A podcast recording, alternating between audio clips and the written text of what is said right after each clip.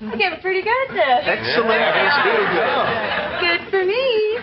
今天呢，教大家如何使用英语来说感觉自己棒棒哒。I'm getting pretty good at this. I'm getting pretty good at this. I'm getting pretty good at this. 我进步神速。当你掌握一项新技能，并且自我感觉哎慢慢变得非常良好的时候呢，你就可以说 I'm getting pretty good at this。 当然了，你还可以补充一句 Good for me，我可真行，我可真棒啊，Good for me。所以呢，就是标题当中的感觉自己棒棒的。I'm getting pretty good at this. Good for me.